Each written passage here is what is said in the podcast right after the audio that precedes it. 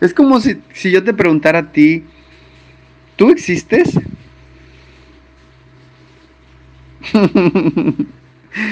Qué pregunta más tonta. Dios existe, claro que existe, tú existes, yo existo, todo esto que percibo con mis cinco sentidos existe. Dios está en todo.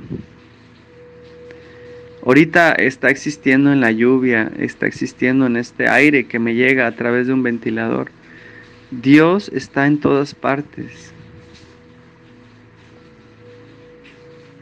Pero, ¿cómo es que he llegado a esta conclusión así como te la estoy diciendo? Pues de hacer mi plan C. No podría llegar a esta conclusión si no experimentara la paz de Dios dentro y fuera de mí.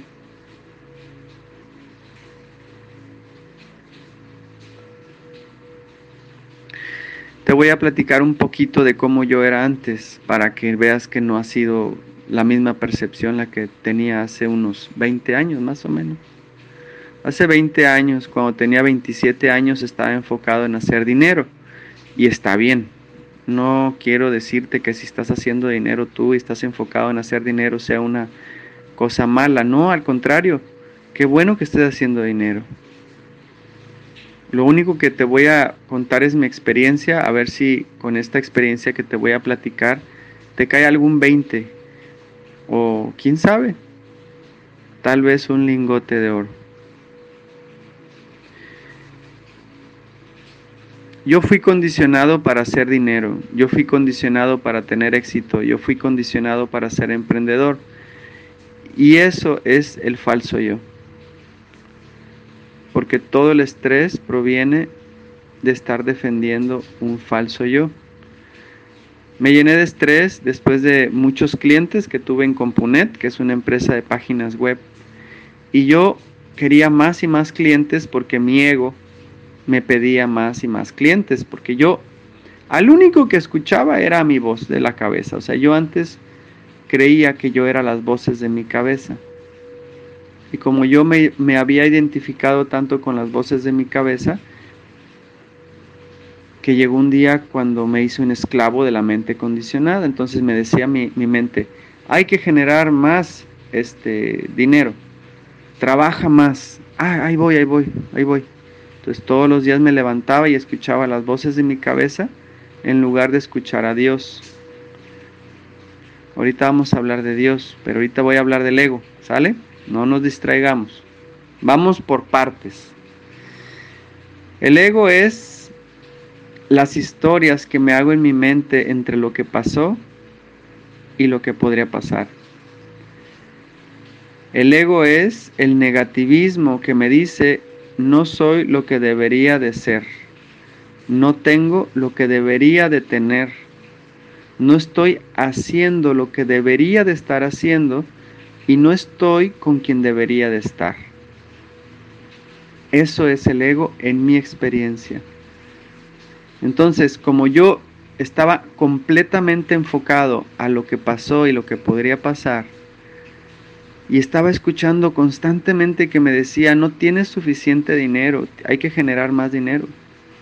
No eres lo suficientemente inteligente, buen, bueno en marketing, bueno en contabilidad, bueno en finanzas, bueno en libertad financiera, bueno en autoestima, bueno en...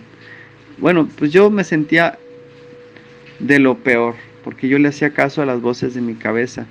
Y las voces de mi cabeza tienen una cualidad muy peculiar, que es la de nunca sentirse satisfechas. Entonces yo les complacía, eh, estudiaba el curso de marketing que me pedían estudiara, pero ya cuando lo estudiaba me decían, no, no es suficiente, hay que estudiar otro más, y otro más, y otro más, y otro más, y otro más, y otro, y otro más. Entonces así me controló la mente condicionada por muchos años, hasta que mi cuerpo me cobró la factura.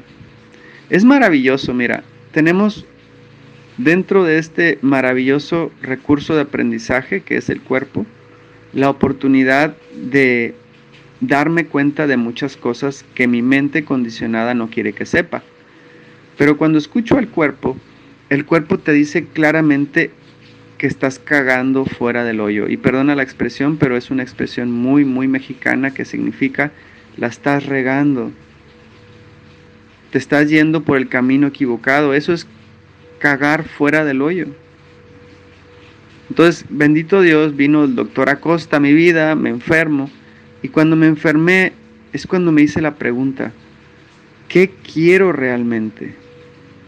Y luego llegan los, los, los este, maestros y shayas y me hacen una pregunta maravillosa que es, ¿cuál es el deseo más grande de tu corazón?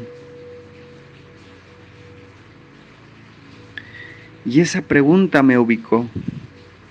Me ubicó en el deseo más grande de mi alma, no el deseo más grande de mi mente. Ya estaba harto, harto de mi mente condicionada que me pedía imposibles. ¿Por qué imposibles? Porque lo hacía, me pedía mil clientes, ya los obtuve y luego me decía, no, vamos por dos mil. Mm. Y luego si juntaba dos mil me iba a pedir tres mil y así sucesivamente hasta llevarme a la tumba. Porque es lo que hace la mente condicionada, te mata si no vuelves al camino del amor, del corazón. Entonces, cuando llego al hospital y pasó lo que te platiqué en un audio anterior, que llegó una persona que se estaba muriendo al lado. Y después de ver al Señor morir es cuando yo hice un acuerdo con Dios y le dije, Dios, te prometo que si me dejas vivir, te prometo ser una mejor persona, un mejor hijo, un mejor esposo, un mejor papá te prometo ser un mejor hermano.